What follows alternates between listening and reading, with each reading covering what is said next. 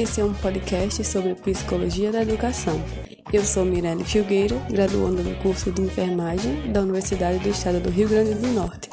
Essa temática é tão nova para mim quanto para você. Vamos desvendar juntos?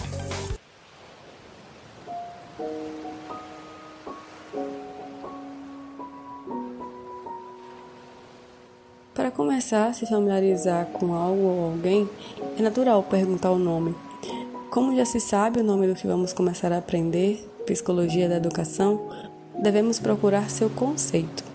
No entanto, como geralmente ocorre com as disciplinas de caráter social, precisam-se considerar alguns fatores antes de conceituá-las. Condições como quadro histórico, político, econômico e social sempre serão considerados tanto na psicologia quanto na educação. Esse viés da psicologia tem suas raízes lá em Platão, que apresentava problemas na educação e discussões sobre o modo de aprendizagem das crianças, mas é datada mesmo de por volta de 1903, com o lançamento do livro de Edward Thorndike, o qual fundamentou essa área de estudos. Contudo, a psicologia educacional também se beneficiou de diversos outros estudos, entre eles os de Darwin, Rousseau, Locke e vários outros cientistas mas a psicologia educacional só se firmou de fato 27 anos depois, em 1930, com pesquisas específicas, experimentos sobre aprendizagem, medidas de inteligência e demais pontos.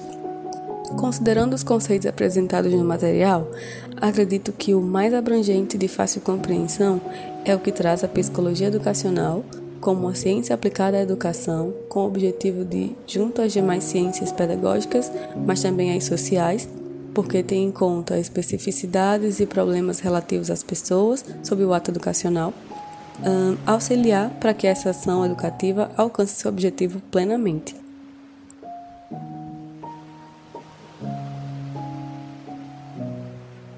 Alguns dos estudos feitos pela psicologia educacional incluem aprendizagem, desenvolvimento, adaptação pessoal e social, inteligência e aptidões, relacionamento interpessoal, grupos sociais e seus fenômenos.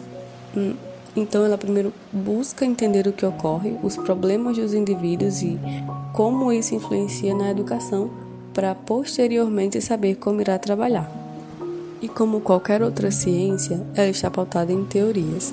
Uma delas é a psicometria que traz as mensurações sobre fatores psicológicos. Ela se vale de testes que são realizados considerando estatísticas rigorosas e um de seus benefícios é a assertividade das informações. Há também a teoria de Skinner, que defende que o comportamento é o resultado de uma resposta individual a estímulos que acontecem no meio. Para Skinner, todo comportamento é condicionado e não existem habilidades inatas. A teoria do não diretivismo que talvez seja a mais polêmica se pensarmos na realidade brasileira, que é uma linha psicológica na qual os próprios alunos escolhem os assuntos que vão ser estudados e estudam se desejarem. Há a teoria da psicanálise, que, como o nome sugere, analisa o paciente para compreender processos reprimidos pelo subconsciente que podem gerar danos, e ainda a teoria de Jean Piaget, que defende que o desenvolvimento da aprendizagem da criança se dá por esquemas de assimilações mentais para compreender a realidade e acomodações, até que essa acomodação ela seja perturbada por outros esquemas que busquem a compreensão.